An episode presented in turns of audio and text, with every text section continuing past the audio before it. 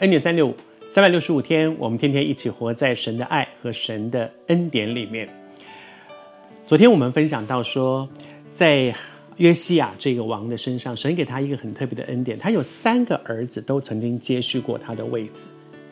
神给他们真的有很好的机会，我觉得神爱约西亚，神也纪念约西亚所做的，所以就一再给机会，一再给机会，一再给机会。人家是好难得说哦，有一个儿子接他的位置，他是三个儿子轮流坐过，只是为什么会轮流坐？显然坐在那个位置上的人不能够把国家带到一个复兴的位置上，终究就出局了。昨天分享第一个接他位置的是他的老二。这个人呢，是被破格任用，照说轮不到他，应该是他大哥，大哥才是老大，所以应该是他大哥。可是那个机会，神却特别给了他，只是很可惜，他没有很珍惜的说：“哇，我得到了这样一个机会，我应该好好表现，好好的做，做讨神喜悦的事情。”才三个月，神就说：“不行，不行，不行，换掉，换掉，换掉，真的太可惜了。换谁呢？”接下来换的这个人真特别，换回老大了，换回他的大儿子，他的大儿子叫做约雅敬，换回大儿子，我读给你听哈。埃及王尼哥利约哈斯的哥哥以利亚敬来做犹大和耶路撒冷的王，给他改名叫约雅敬。换句话说，本来呢破格任用了老二。现在老二实在不行，换掉了，又调回来。神仍然给大哥一个机会，你知道，对这个大哥而言，好像什么？一个失而复得的机会。原本是他的，后来他失去了这个机会，但是现在呢，竟然又轮回来了。他当然应该好好的珍惜这个机会。只是很可惜，在许多人的生命当中，我们。得到了一个失而复得，应该格外珍惜吧。这两个人，这两兄弟两个人都是这样。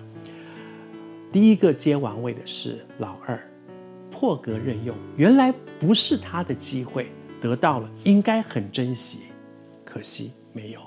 然后呢，王位回到了老大身上，这个失而复得的，本来以为是他的，还等了很久，哎呦，后来好失望，怎么结果不是我，是他。